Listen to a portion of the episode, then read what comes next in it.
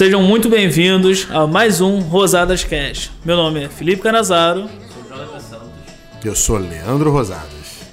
É, o tema de hoje é um tema polêmico, é um tema que o pessoal fica muito é, ansioso, né, quando escuta, quando lê, que é isso dobra as vendas, isso dobra os lucros. Aquilo ali, Ih, não é? rapaz? Isso aí né? é... Vamos lá. Assim, é, são várias perguntas que os nossos alunos, o pessoal que segue a gente no, no YouTube e vai perguntando, a gente vê que se repete bastante e resolveu botar aqui. Mas o tema é esse, é do- dobre seus lucros. Aí a primeira e a mais óbvia pergunta seria: aumentar as vendas necessariamente, necessariamente au- dobra os nossos lucros?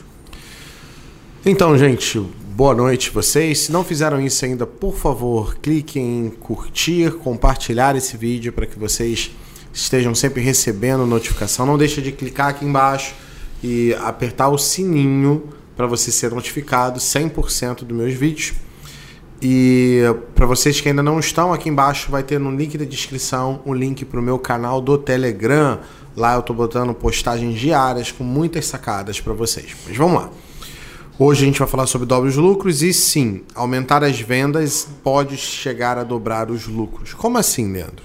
Deixa eu explicar para ver se vocês conseguem entender.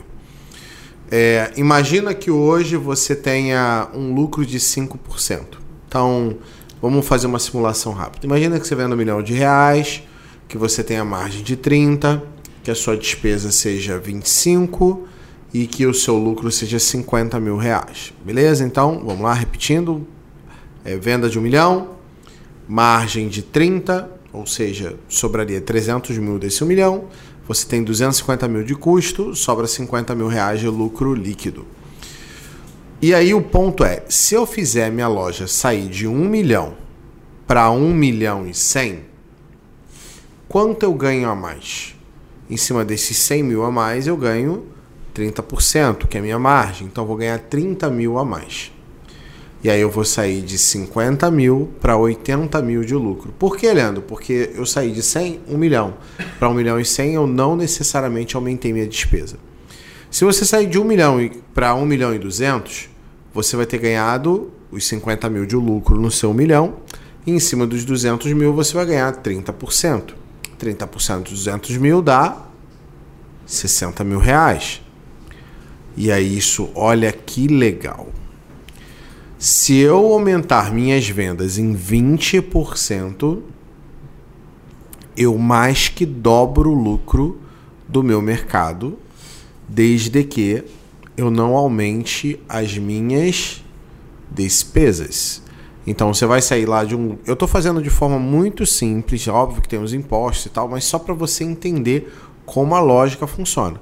Eu tenho um milhão, despesa de 250 mil reais, margem de 30, tenho 300 para pagar, sobra 50 mil. Se eu vender 200 mil a mais, sobra além desses 50 mil mais 60 mil, e eu teria atingido um lucro de 110 mil reais. Fazendo assim com que eu mais que dobrasse os meus lucros. Tá óbvio que ainda tem cálculo de imposto de renda e tudo mais, mas tudo bem. Só para vocês entenderem ali a EBITDA, né, que é o lucro antes do imposto de renda, lagir, lucro antes de imposto de renda, juros, amortizações e, e imposto de renda, juros e amortizações. Então, basicamente, para você dobrar os lucros, aumentar as vendas dobra, desde que você não aumente as despesas ao mesmo tempo. Então, sim, quando eu pego e simplesmente aumento a venda sem mexer nas despesas, isso pode chegar a dobrar os meus lucros. Só para você ter uma noção, se a tua média de margem é 5%, lá o teu lucro líquido é 5%, aumentar em 20% a sua venda sem necessariamente mexer nas suas despesas, mais que dobra os seus lucros. Então, por isso que muitas das vezes o foco não é necessariamente fazer outra coisa que não aumentar as vendas. Então, é, por exemplo, dentro do DLM 45 eu ensino N técnicas, né? Já tá, tá passando das 35, sei lá. Que eu ensino sobre como aumentar as vendas e aí aplicando essas técnicas, vocês conseguem com certeza atingir um resultado superior, um resultado que realmente vá melhorar os seus lucros até ponto de dobrar os lucros. Dobrar os lucros é, tinha X de lucro, vou passar a ter Y, é, X, é, do 2X de lucro. O grande problema é que muitos dos supermercados têm dificuldade de dizer que usou uma sacada minha e dobrou os lucros porque eles não fecham a conta. Então eles não sabem se deu lucro ou não. Então, se você me segue, você é meu aluno e quer saber se dobrou os lucros, faz uma continha que eu te dou certeza absoluta que você está no DLM45, os seus lucros provavelmente mais do que dobraram. Se você me segue no canal e por algum motivo seus lucros aumentaram, coloca um comentário aqui embaixo agora, bota lá hashtag aumentei meus lucros, coloca ali se quiser, conta a sua história. E se tiver dúvidas, coloque as suas dúvidas aqui embaixo no campo de comentários. E vamos lá, qual é a próxima pergunta? Então, lá no, no meio do, das aulas né, sobre aumento de vendas, tem uma que é bastante polêmica sobre margem. Aí a pergunta é: aumentar as margens dobra os lucros? Ah, essa é mole. Imagina que sua margem seja é, 30% é difícil você sair de 30 para 35 no supermercado, a não ser que você esteja atendendo público A. Mas a gente tem muitos alunos que quando chegam na nossa mão, as margens deles estão em 23, 22, em 22, em 25, 18. em 18. Então você imagina o seguinte, vamos lá fazer o mesmo exemplo de conta redonda. Você tem um supermercado que fatura um milhão. Ele tem 250 mil reais. Ele tem 25% de margem. Logo vai sobrar 250 mil reais para pagar as despesas. Beleza? Vamos dizer que esse mercado ele é muito eficiente. Então as despesas dele são 20% só. E aí sobra de lucro 5. Então, nesse mesmo mercado que tem dois, dos- dois- 200 mil de despesa, com uma margem de 25, ou seja, sobra 250 mil reais para pagar as despesas e sobrar o lucro. Teoricamente, nesse exemplo agora, sobraria 50 mil reais de lucro. Beleza? 1 milhão de reais de venda, 25 mil de, 25% de margem e 200 mil de despesa. Tenho lá o meu milhão, tiro os 200 mil de despesa, vai sobrar 50 mil reais de lucro. Beleza. Aí você pensa o seguinte: a gente vai lá e não aumenta a venda e só melhora a margem. Eu faço esse cara através da minha tabela de preço, da minha lista de produtos notáveis, sair da margem de 25 para a margem de 30. O que, que vai acontecer com esse candango? Aumentou em 5% o, o lucro dele. E quanto era o lucro dele antes? Era 250, não? Não, isso é margem. Aí ele pagou 100, 200 de despesa, sobra quanto? 50 mil, que sobre um milhão é 5%, de lucro. Então, se eu pegar o lucro, o- a margem dele de 25 e levar a 30, o que, que vai acontecer com o lucro dele? 50 mil. Que é de 50 mil, vai para quanto? Milhão. Não. Caso, está aumentando 50 mil. É, É, então, mas 50 mil. o cara fatura, fatura é, um milhão de reais. Preste atenção que vocês são de ruim de conta pra caralho. Está cansado. Eles faturam um milhão de reais, tem dois 200 mil de despesa, 30% de margem agora. Quanto vai sobrar? Vai sobrar 300 mil, eu vou tirar os 200, Sobra vai sobrar 100 mil. Antes era 50, agora passou a ser Dobrou o 100. lucro- Logo eu vou ter dobrado o lucro. Então é muito comum e muito fácil dobrar lucro de supermercado, porque no final não sobra 5. Muitos supermercados sobram 3, 2. Então quando a gente fala de subir a margem em 2, 3, 4, 5, 6%, a gente necessariamente está dobrando os lucros. Então, o, o, o- no DLM 45, por exemplo, uma das coisas que eu ensino é você sobe a venda, você sobe a margem ao mesmo tempo. Dá para fazer Você as duas ganha. coisas ao mesmo tempo. E aí você ganha duas, três vezes mais. Então é, dá para subir os lucros aumentando venda, só aumentando venda. Dá para subir os lucros aumentando as margens, ou seja, botando os preços de forma mais competitiva, ou seja, reduzindo o preço dos notáveis para que você tenha a impressão de ser o mais barato da tua região e subindo o preço das outras coisas para que a sua margem média suba 2, 3 pontos. Ou seja, conseguinte atingir a média de margem de 30, 31%, que é o mais comum e que os- muitos dos nossos clientes hoje não têm e nem acreditam que vão chegar. Porém, se alguém aqui que está assistindo esse vídeo tiver a margem acima de 30, bota aqui, hashtag minha margem é X. 31, 32, 33, tá bom? Escreve aqui embaixo no campo de comentários, coloca aqui. Mas lembrando que a pessoa tem que conferir se aquilo ali é real ou não é, né? Tem muitas É, pessoas que. muita gente diz que tem mais de 31, mas quando você vai olhar, ele não tem receituário de padaria, a padaria tá indo com 100%. Não, é, todos os produtos da padaria própria saem com custo zerado. Aí a margem sai 100%. No açougue é a mesma coisa, porque o cara trabalha com desócio e não tem composição. Sim. Também acontece. tipo, 35, quando vai ver, ele tá confundindo mais com Até mesmo por erro de lançamento. Quando o cara fala que é 35, muitas vezes está confundindo margem com markup. É. Aproveitando que a gente tocou no assunto, qual seria a principal diferença entre margem e markup? Caraca, tu quer que eu dê uma aula? Tem uma aula específica nova que eu gravei Só no curso só falar por alto que as pessoas, são, as pessoas se confundem. É, eu isso. sei. Não E tem uma aula também, tem uma, um vídeo gravado de muito tempo atrás no meu canal falando sobre isso, que inclusive é um dos vídeos mais vistos. Mas basicamente o markup é o, é o percentual que eu aplico sobre o custo. E a margem é um percentual que eu aplico sobre venda. Pego um produto de 10 reais, adiciono 30% de markup. Eu vou pegar o produto e ele vai sair por 13 reais, porque eu vou pegar 30% adicionar sobre o custo, ele vai sair por 13 reais, esse mesmo produto de 10 reais. Se eu pegar o produto de 10 reais e aplicar uma margem de 30, eu não multiplico, eu divido por 1 menos a margem. Então eu vou pegar o produto de 10 reais e vou dividir por 0,7, que é 1 menos 0,30, tá? 0,7. Eu fazendo essa divisão vai dar 14,30. Então, é, se eu aplicar 30% de markup, o produto vai a 13, se eu aplicar 30% de margem, o produto vai a 14,30. Ou seja, a margem, ela, o valor vai ficar maior. Então o markup te engana.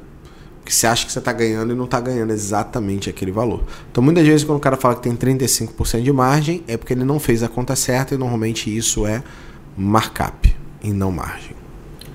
É, uma outra dúvida que o pessoal tem muito é que quanto à redução de despesa. Eu conseguindo reduzir minha despesa. É, caso eu faça ação, não conseguir aumentar minha venda. Qual é o outro jeito de eu ganhar dinheiro? Reduzindo despesa seria uma delas? Então, reduzir despesa seria uma forma de você aumentar seus lucros.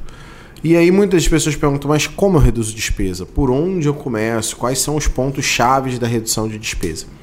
Então, a despesa mais alta dentro do supermercado se chama pessoas. É o mais alto. Representa de 8 a 10% da venda de uma loja e é a maior despesa da loja. Despesa única, né? Então, o ideal é que ela bata 8% e para ela bater 8%, você precisa trabalhar alguns pontos, né? Dentre eles, reduzir horas extras, dobras, é, trabalhar com, com um quadro enxuto para que não seja maior do que 25 mil a 30 mil por funcionário, para que você consiga bater ali abaixo dos 8% de despesa com funcionário. Não pode ser maior do que isso. O ideal é que seja até abaixo disso, mas 8% é uma linha de corte. A tua despesa de luz, por exemplo, que é uma outra coisa que você pode atacar hoje, colocando, por exemplo, aquelas placas de energia solar, que não pode passar de 1,5% da venda da loja. A despesa de manutenção não pode passar de 0,5% da despesa da loja. Você tem é, despesas como marketing, que teoricamente não poderiam passar de 1,2% da média de venda da loja. Então, entendendo isso, você começa a tratar as suas despesas. Na maior parte das vezes, o cara tem gente demais, o cara tem gente cara demais para o faturamento que ele tá. As pessoas acabam tendo aluguéis caros demais em relação à venda, acabam, acabam tendo é, quer ver, de uma, a despesa de luz, manutenção, entre outras coisas, porque ele não controla, ele não anota. Isso não vai para lugar nenhum. Ele mistura a pessoa física com a pessoa jurídica, ele gasta dinheiro da empresa sem anotar. E aí, no final das contas, as coisas não fecham, a conta não fecha. Então, se você quiser ter realmente resultados, se você quiser fechar essa conta direito, você precisa trabalhar melhor as suas despesas. Essa conta tem que fechar. E é isso. É, a próxima pergunta é: ajustar o compra e venda dobra os lucros? Cara, ajustar o compra e venda não dobra os lucros. Ajustar o compra e venda vai fazer com que você não torre o teu caixa. Olha que legal. Por que, que eu estou dizendo isso? O lucro está ligado ao que a gente chama de custo da mercadoria vendida. O custo da mercadoria vendida é, contabilmente está ligado às suas compras, mas é, a nível gerencial o CMV ele é calculado baseado é, no custo que a mercadoria chega e não no, na quantidade de mercadoria que você compra. Isso aumenta teu estoque. Então, quando você, por exemplo, tem um CMV de, de 70%, ou seja, eu consumo 70% do, do que eu vendo para poder vender. e você compra 74%, você se estoca em 4%. Então, uma das formas de que inclusive o cara vê é olhar se o CMV dele, se o custo de mercadoria vendida, tá batendo igual à entrada de nota. Porque você pode comprar mais, e aí você comprando mais, esse custo não fecha. Então, é, você só vai estrangular seu caixa fazendo compras é, desordenadas. E o pior de tudo é que tem um monte de contador que orienta o, os donos de mercados a comprar para baixar ICMS. E aí eu queria saber quem é que vai pagar a conta da compra. É o contador? E quão perigoso é Não. isso? O cara pode quebrar, porque vai começar a ter muitos boletos para pagar. O ICMS contabilmente fica mais baixo, porque ele vai ter mais crédito do que débito. Porém, a conta não fecha. Quem paga a conta da porra daquelas mercadorias todas dentro da loja? No caso, o dinheiro dele tá parado lá na loja ou no estoque. Exato. E aí quem vai, como é que eu vou tirar aquele, aquele estoque todo? Como é que eu jogo ele para fora? Então tem que ter cuidado disso daí e controlar o CMV, porque ele estrangula a caixa, mas ele não necessariamente vai aumentar seu lucro. Contabilmente pode até pode até ser, né? Se você comprar menos ali, o lucro vai ser maior. Mas é, a nível gerencial, o compra e venda só estrangula a caixa. Que aí também entra a questão de comprar errado, né? Ele comprar muito e acaba comprando errado. É, comprar errado, o que vai acontecer é que vai dar ruptura, ruptura perde venda, perdendo venda você tem menos lucro. Ele comprar errado, ele pode comprar produto é, com preço muito caro, e aí as margens dele vai cair e isso vai fazer com que reduza o lucro. Então a compra é uma atividade extremamente estratégica dentro do supermercado. E eu vejo pequenos mercadinhos, inclusive, é, terceirizando isso, passando essa compra para alguém fazer, que é completamente louco. Porque o nível de importância que é, como você terceiriza Afeta isso para outra tudo. pessoa. É claro, é louco. É igual o dono de mercado deixa qualquer um precificar, deixa a menina do CPD, que não entende porcaria nenhuma de preço, não entende nada de produto, precificar.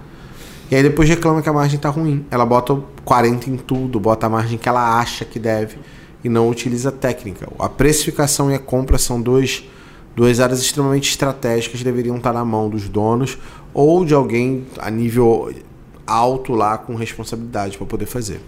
Então, assim, desculpa cortar pra próxima pergunta, mas o dono ficar nessa responsabilidade de fazer as compras é bom ou ideal ele contratar alguém pra ficar específico nisso? Abaixo de 3 milhões, eu recomendo que o dono esteja comprando. Algum dono. Ou pelo menos envolvido no processo. É, isso aí. Com menos de 3 milhões de reais, o dono tem que estar comprando. Com menos de 3 milhões de reais, o dono tem que estar precificando. Não, uma das coisas que a gente costuma ver muito Porque é no. tão importante o processo, é, pagar a conta não é importante. Porque pagar a conta, qualquer retardado mental vai lá e, e, e- e lança no, no banco e o dono só precisa dar um ok e pagar. Isso não é o nível, não é aonde você deveria estar direcionando a energia. Ele tinha que estar direcionando a energia a comprar bem e botar o- e precificar bem. Assim a loja cresce, assim ele ganha dinheiro. O, din- o ganho dele está ligado ali ao preço e à compra, muitas vezes. É, um outro exemplo de erro desse é o pessoal que compra produto que tem baixo giro. Compra aquele produto que não acaba não, não girando, né? É isso, é isso. Mas agora também uma pergunta que os nossos alunos, fãs aí também, né? Questão do layout. Se o layout interfere diretamente na minha, nos meus lucros finais. Ah, claro, layout impacta direto. Por quê? Pensa comigo. Mexer na loja. O que, que acontece? Normalmente os clientes tendem a levar produtos que eles não levariam e estão levando porque eu mexi no layout. Bacana, top da balada. Dá para chegar até 22, 23% de crescimento só mexendo no layout. Beleza. Qual é o problema? E se você fizer o layout certo, você provavelmente vai posicionar os produtos de maior lucratividade na linha de visão do cliente. Ou vão colocar produtos de alta lucratividade junto com produtos de destino, né? que são produtos onde o cliente vai atrás. Se você fizer isso, o lucro chega a subir. A gente já teve loja que subiu 1% de, de, de margem só porque arrumou do jeito certo. Como a gente fala de, sei lá, o lucro da empresa ser 5%, eu aumentar em 1%, eu estou aumentando em 20% o lucro, só mexendo no layout. Se o teu lucro estiver em 3%, a gente falar que a gente aumentou 1%, a gente está falando que o teu lucro pode ter aumentado em 33%. Crescimento de 33%. Então é, é- é lindo como o layout pode ajudar. Né? Vai dependendo de quanto está a tua lucratividade, mas ele ajuda a melhorar o, o lucro porque os clientes tendem a levar produtos com melhor margem de lucro só por estar arrumado do jeito certo, estar tá posicionado do jeito certo. Né? Se tem lá o feijão, bota a panela. A panela tá com uma margem absurda. A... Junto do feijão você deixa pendurado lá aquela borracha da panela de pressão que tá com uma margem absurda. O... Aí eu vejo, por exemplo, o nego colocar promoção em é, queijo ralado, que é louco. Queijo ralado é para vender com cross. Ele não tem que estar em promoção. Agora, sanitária não é para estar na promoção. Bombril. Bombril não é para estar na promoção. Vassoura. Esponja não é para estar na promoção. Vassoura não é para estar na promoção. Então você tem vários itens de cross que o cara deveria estar aproveitando e não aproveita e faz tudo cagado de urubu. Chega a feder, inclusive. Porque o cara faz errado o processo. Ele não entende que ele tem que, que ganhar dinheiro. Né? Então as pessoas normalmente veem eu falando, faz o dia D, bota algum produto abaixo de custo, faz tal coisa, tal coisa, tal coisa, e o cara acha que eu tô, sei lá, é, louco é, vendendo barato. Não, eu quero que você venda caro, eu quero que você ganhe dinheiro. Então tem coisas que dá para vender mais caro, tem coisas que você tem que vender mais barato. Os notáveis abaixo do concorrente. Nos outros você pode vender com valor maior. E tá tudo certo. Ok? Todo mundo vive. Então, Leandro, e reduzir perdas? Dobra os lucros? Então, quanto é suas perdas? Primeiro que as pessoas têm dificuldade de saber quanto é a perda. A perda total nada mais é do que a perda que é a quebra não identificada, ou seja, sumiu com a quebra identificada, que é eu vou lá e eu vi que eu perdi um quilo de tomate, eu vou jogar aquele tomate fora porque ele estragou. É, e aí esse total é a perda. Quando a gente, quando as pessoas vão lá medir as perdas, e para medir você vai ter que ver o que você jogou fora e o que você deu de divergência de balanço de inventário. Muitas das vezes as empresas têm 4, 5% de perda. Se o teu lucro deveria ser 5%, 2, 3, 4, 5%, a perda pode dobrar o lucro. Não necessariamente dobra, tá? Na maior parte das vezes, o que a gente encontra são lojas com é, 2, 3, 4% de perda global. E aí o lucro dela é 5%. Então, se eu, se eu baixar a perda dela para 2%, que é a média, né, 1,89, mas vamos arredondar para 2%, eu vou ter caído pela metade as perdas e vou ter aumentado o lucro em 2% do, em cima da venda. Se o meu lucro é 5%, eu vou ter aumentado meu lucro em 40%. Então a perda é uma outra área que, se você trabalhar, aumenta os lucros sim, e aumenta diretamente, porque é um dinheiro que você recupera. Por isso é tão importante a prevenção de perdas. Por isso que muitos dos supermercados grandes, inclusive, que tem lá, sei lá, 2% de lucro, trabalhar as perdas para cair de, sei lá, de 3 para 2 é aumentar em 50% o lucro deles no final. Então as empresas tendem a ter, as maiores estão fazendo isso, os pequenos ainda não estão preocupados com isso, deveriam, que é prevenir perda. Como é que previne perdas? É, você tem N ações, né? entre elas, é, uma que eu sugiro que faça com urgência é o controle de validade. Por quê? Porque, se eu não me engano, eu acho que chega a 30%, 40% das perdas são por validade. São por produtos que tiveram validade, que venceram. Né?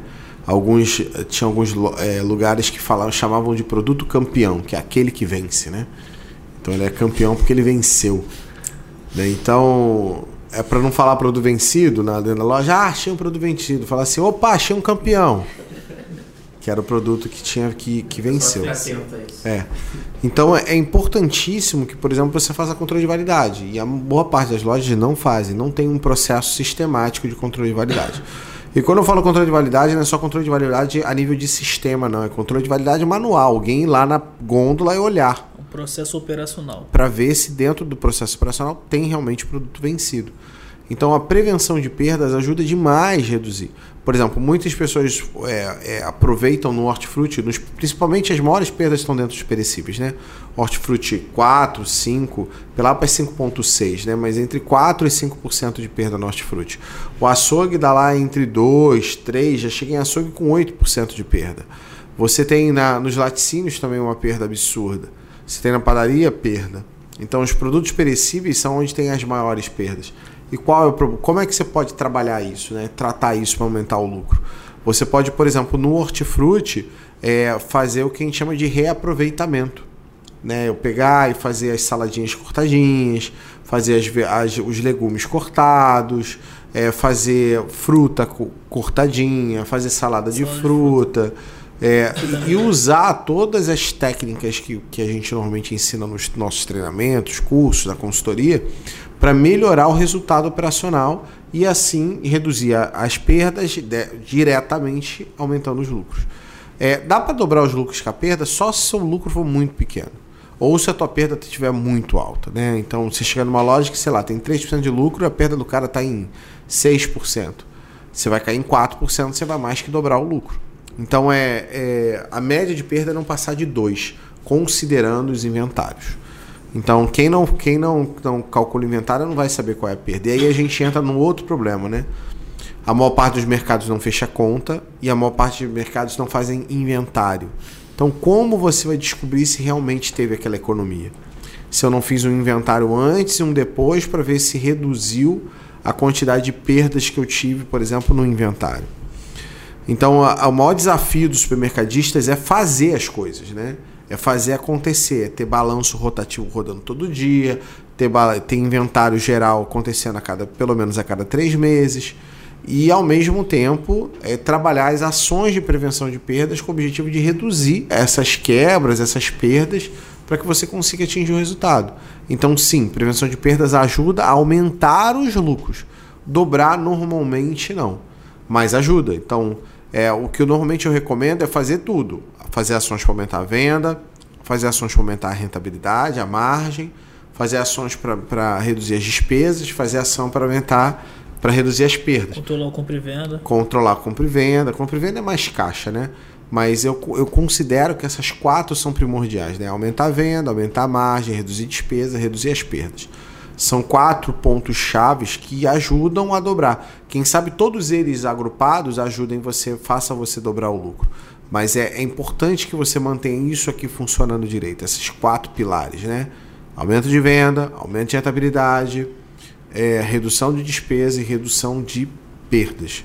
Isso sim vai fazer vocês irem para outro nível de jogo, para outro nível de loja, para aí sim ter resultados extraordinários legal é que nessa parte ainda de perdas, envolvendo tanto o inventário quanto a parte de prevenção ali no direto viabilidade do produto, é que é, já vi casos, por exemplo, de no inventário descobrir que o funcionário tal estava roubando e no caso de ver a validade encontrar bicho em carne.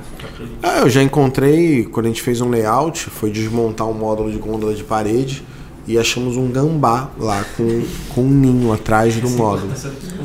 Nesse nível. Não, e assim, acaba não sendo uma coisa só da, das coisas extremas, né? Acontece nas coisas simples também. Tem um caso de um colega nosso da, da consultoria, ele acompanhando o recebimento de um produto específico, que é a azeitona, ele reparou que ela estava vindo 2 quilos a menos do que dizia na, no, no, na, na embalagem. embalagem. Isso era sempre. Aí eles começaram no recebimento pegar, drenar e pesar. Aí viram. Aí entrar em contato com o fornecedor tal para tentar resolver isso. Aí tu imagina, cara, quem que repara isso? Quem é que isso. realmente. É, é nas pouquinhas coisas que vai parar nas goteiras, né? Tu começa a ver o dinheiro aparecer. É, no caso de prevenção, eu costumo dizer que a gente tem um monte de torneira aberta, né? Você tem que vir fechando as torneiras, que senão a água vai embora. Exatamente. E você paga para cada litro d'água que está saindo ali da tua loja. Então, esses são os cuidados que tem que ter para poder dobrar os lucros. Uma informação interessante, não pode falar nome de empresa, mas nesse período agora natalino a gente estava vendo e viu que muitos fornecedores, na hora de entregar um certo biscoito, estava trazendo com três a menos em cada caixa, por exemplo. Por causa desse período de Natal. É, a Elma Chips costuma falar isso, fazer isso, tá? Eu não tô nem aí, eu falo da empresa mesmo, quero que se exploda. É, então. então, se vocês recebem Elma Chips na loja de vocês, confiram as caixas, que muitas vezes vêm com menos unidades do que deveria. A Ambev também costuma mandar produtos com menos quantidade. Porque a culpa não é da Elma Chips e nem da Ambev, é de quem está entregando, muitas vezes. E, é, e é, muitas vezes isso é terceirizado. E aí a empresa que está fazendo o transporte acaba fazendo besteira. Então é importante, e nem, muitas vezes nem empresa, o funcionário que trabalha naquela empresa está fazendo besteira. Então é importantíssimo que vocês confiram. Eu já, já vi pallet filmado sem mercadoria no meio. Nossa. Faltando seis, sete packs no meio. E não me pergunta como os caras fizeram a mágica para o ficar certinho, mas não dava nem para reparar porque estava tudo filmado. Você só consegue reparar se você pesar o pallet No caso lá, os caras andavam em cima dos pallets. Aí na hora que pisou, caiu. Era oco. Caraca. É, continuando sobre a área de prevenção, né, uma das ações que o pessoal costuma fazer para reduzir, para tentar controlar isso, é a questão do controle do cancelamento e também da, da conferência de cartões. Perfeito. Como que isso pode estar nos, é, ajudando as pessoas a estar aumentando o seu lucro? É, a conferência do cartão é simples, né? É, os, os- sei lá por que raio, por erros, eu também não posso é, dizer que é isso, mas algumas vezes as empresas de cartões esquecem alguns boletos. Eu esqueci, Simplesmente ele né? vai lá Ah, e, e vê. E, ah, esqueci de botar. Só 15 De mil. subir mil reais, de subir 15 mil reais. É isso. E aí você tem que fazer a conferência, liga para a empresa depois de você ficar muito tempo no telefone. Eles pedem lá, você manda o comprovante eles, e eles depositam. É, tem que olhar para ver se na conferência de cartão se estão realmente cobrando as taxas certas, porque eu já peguei, por exemplo, é, um dos clientes lá que, que tinha de desconto da Cielo 16%. Não existe essa sa- taxa? Existe. A gente ligou para a Cielo, corrigiu, mas estava sendo descontado 16%. Então, assim, é, não estou culpando a Cielo, não. Podia ser a Rede, podia ser a Stone, podia ser qualquer uma. Você, a, a responsabilidade de conferir é sua, para ver se está certo. É, Eles devem ter algum pro- processo lá que tenha erros operacionais. É, eu costumo dizer que eu acho muita sacanagem, né? Que uma empresa de, empresas desse tamanho não deveriam ter esse tipo de coisa.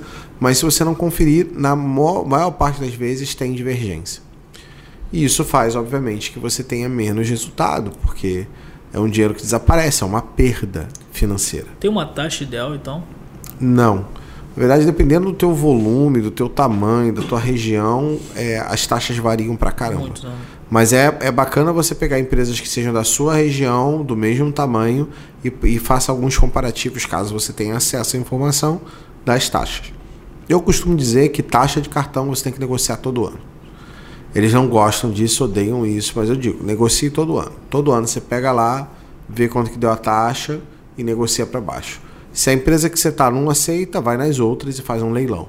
Mas as taxas impactam diretamente sobre o financeiro da empresa, então eu considero que são é, fatores importantes que o empresário deveria parar para negociar pelo menos uma vez por ano. E o cancelamento? Cancelamento no caso do, do caixa, né?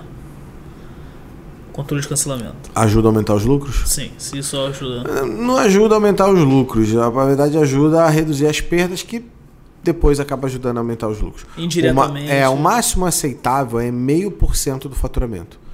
Então você não pode ter mais do que meio por cento do faturamento daquele caixa entre é, cancelamento de item e cancelamento de cupom.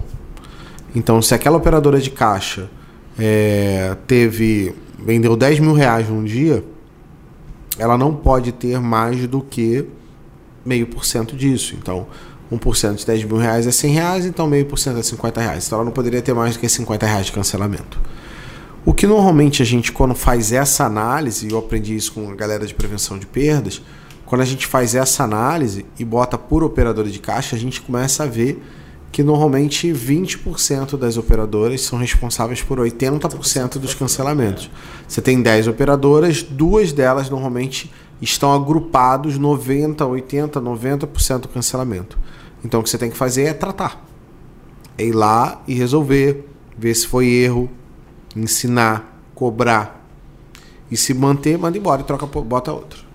Dessa forma dá pra descobrir se tá roubando ou se não tá roubando. Dá. Na verdade, não dá para descobrir se está roubando, mas dá para você começar a ficar de olho em operadoras que têm maior nível de cancelamento de item em cupom.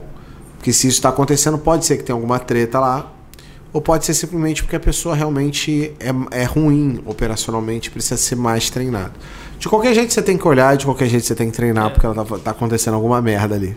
Eu já vi caso nesse- nessa situação que a pessoa que mais atendia era necessariamente a pessoa que mais tinha cancelamento, mas ela tinha um, um cupom muito alto, número, quantidade de cupom muito alta. É, eu, eu normalmente tendo a não, não, não ranquear por valor e sim ranquear por percentual de cancelamento em relação à venda.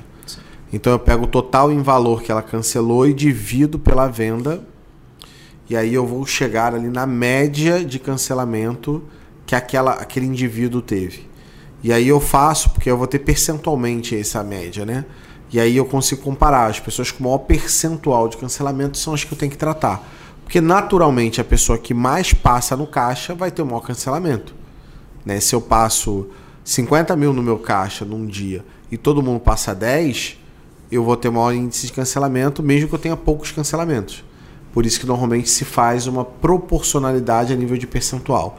Pega o total de cancelamento que aquela pessoa teve e divido pelo total de, de, de valor que passou no caixa daquela pessoa. Para poder fechar a conta. E assim, agora também um outro assunto que vai ser pouco polêmica. Ter bons funcionários dobra os lucros? Cara, ter gente boa dobra o lucro. Pensa assim. É, se eu tiver um bom repositor que se preocupa em deixar precificado, limpo, arrumado, acompanha a validade, todas as coisas que eu disse anteriormente vão acontecer. A tua despesa vai ficar baixa, a tua venda vai subir, as suas margens vão melhorar por causa do layout e as suas perdas também vão cair. Então a tendência é quando você tem um bom time, quando você tem bons funcionários, eles ajudam sim a aumentar os lucros e algumas vezes até a dobrar os lucros. Muitas vezes eles vão vir com boas ideias. Eu tenho um monte de alunos que o dono não comprou, mas o funcionário forçou para o dono comprar para ele, para ele aplicar. Olha que lindo, né? Seria muito bom se o mundo fosse todo assim, mas não é. Então, é, as pessoas que trabalham podem fazer a diferença e fazem a diferença. Eu costumo dizer que o maior diferencial competitivo que existe na face da Terra que não pode ser copiado são pessoas. O cara pode copiar teu preço, o cara pode copiar tua estratégia, mas ele não dá para copiar as pessoas. Então o que, que acontece? Essas pessoas, sendo boas, criarão outras formas de poder chegar no resultado do mesmo jeito. Por isso que ter gente boa, sim, aumenta os lucros e já vi dobrar os lucros também. Mas assim, só um parênteses aí, pessoas boas, você está falando, são aquelas pessoas que entregam o resultado. Que entregam e batem as metas. Porque às vezes tem muita pessoa engajada, que dá, ali, dá o suor, mas não necessariamente tem certa dificuldade por alguma razão, ou por falta de orientação mesmo, em entregar o resultado, entregar, dar o pronto, né? Que a gente é, fala. É, nessa, isso é o mais comum, mais comum mesmo. Nesse caso, vale mais a pena pegar um cara inexperiente e, e trabalhando ele, ou no caso já pega alguém experiente e deixa ele na loja? Porque tem aquela questão de treinar ou não treinar. Já Depende de quanto tempo você tem e quanto tempo você precisa. Se eu, sei lá, tô há um mês para inaugurar uma loja e não tenho ninguém pronto para assumir, eu vou trazer de fora pronto. Se eu tenho tempo para poder formar, eu, eu, Leandro, prefiro normalmente trazer o cara um pouco mais cru e formar, e esse cara crescer comigo, do que eu pegar um cara pronto e colocar direto. Porém, é, por exemplo, hoje, a, a minha empresa de consultoria, a estratégia de consultoria, hoje ela só pode pegar a gente pronta. Por quê? Porque a gente está numa crescente tão grande, tão grande. A gente cresceu 60%, por exemplo, de 2018 para 2019 até agora. Ela tem um crescimento tão grande, tão grande, que não dá tempo mais de treinar. Eu não consigo pegar um funcionário e ficar seis meses com ele para ele se formar. Eu tenho que trazer o cara pronto direto para ensinar para ele como é o nosso processo interno, para que ele coloque. Mas ele já tem que ter muita experiência, muito know-how e hoje quase 100% dos nossos colaboradores são pessoas que já passaram por dentro de loja, tem muita experiência dentro de loja. Então é tudo especialista, tudo a gente passou pelaquela vivência. Exatamente por causa disso, porque a gente está crescendo muito rápido. Se a gente estivesse crescendo devagar ou não crescendo, eu contrataria para formar e não pegaria o cara pronto. Mas como a gente está crescendo na velocidade, é mais barato e mais eficiente trazer o cara pronto direto. É isso. Legal, então espero que vocês tenham gostado de mais esse Rosadas Cash. É, se não fizeram isso ainda, por favor, curtam, compartilhem esse vídeo, deixe aqui no campo de comentários se vocês estão gostando desse modelo nosso de, de podcast, se estão gostando desse modelo é, é, de vídeo aqui também no YouTube, para quem está assistindo no YouTube. Espero que vocês, espero que vocês vão junto comigo muito mais longe e a gente se vê no próximo Rosadas Cash. Valeu.